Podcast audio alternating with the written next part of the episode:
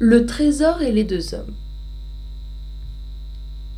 Un homme, n'ayant plus ni crédit ni ressources, et logeant le diable en sa bourse, c'est-à-dire n'y logeant rien, s'imagina qu'il ferait bien de se pendre et finir lui-même sa misère, puisqu'aussi bien sans lui la fin le viendrait faire.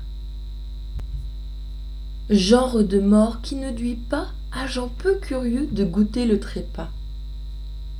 Dans cette intention, une vieille masure fut la scène où devait se passer l'aventure.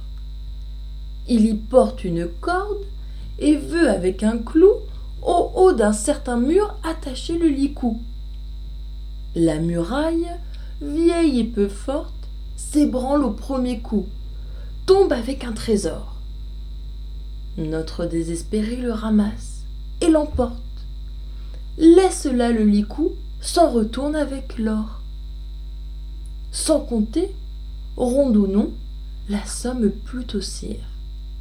Tandis que le galant à grands pas se retire, l'homme au trésor arrive et trouve son argent absent.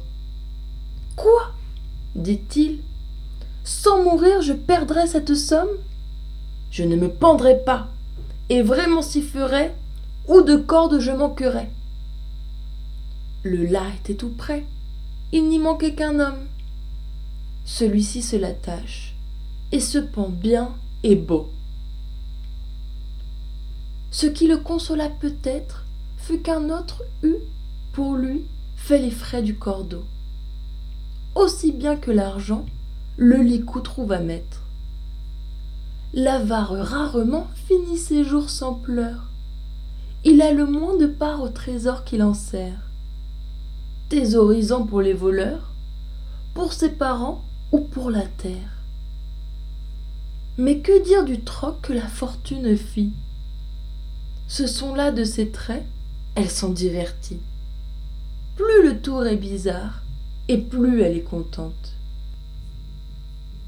Cette déesse inconstante se mit alors en l'esprit de voir un homme se pendre, et celui qui se pendit s'y devait le moins attendre.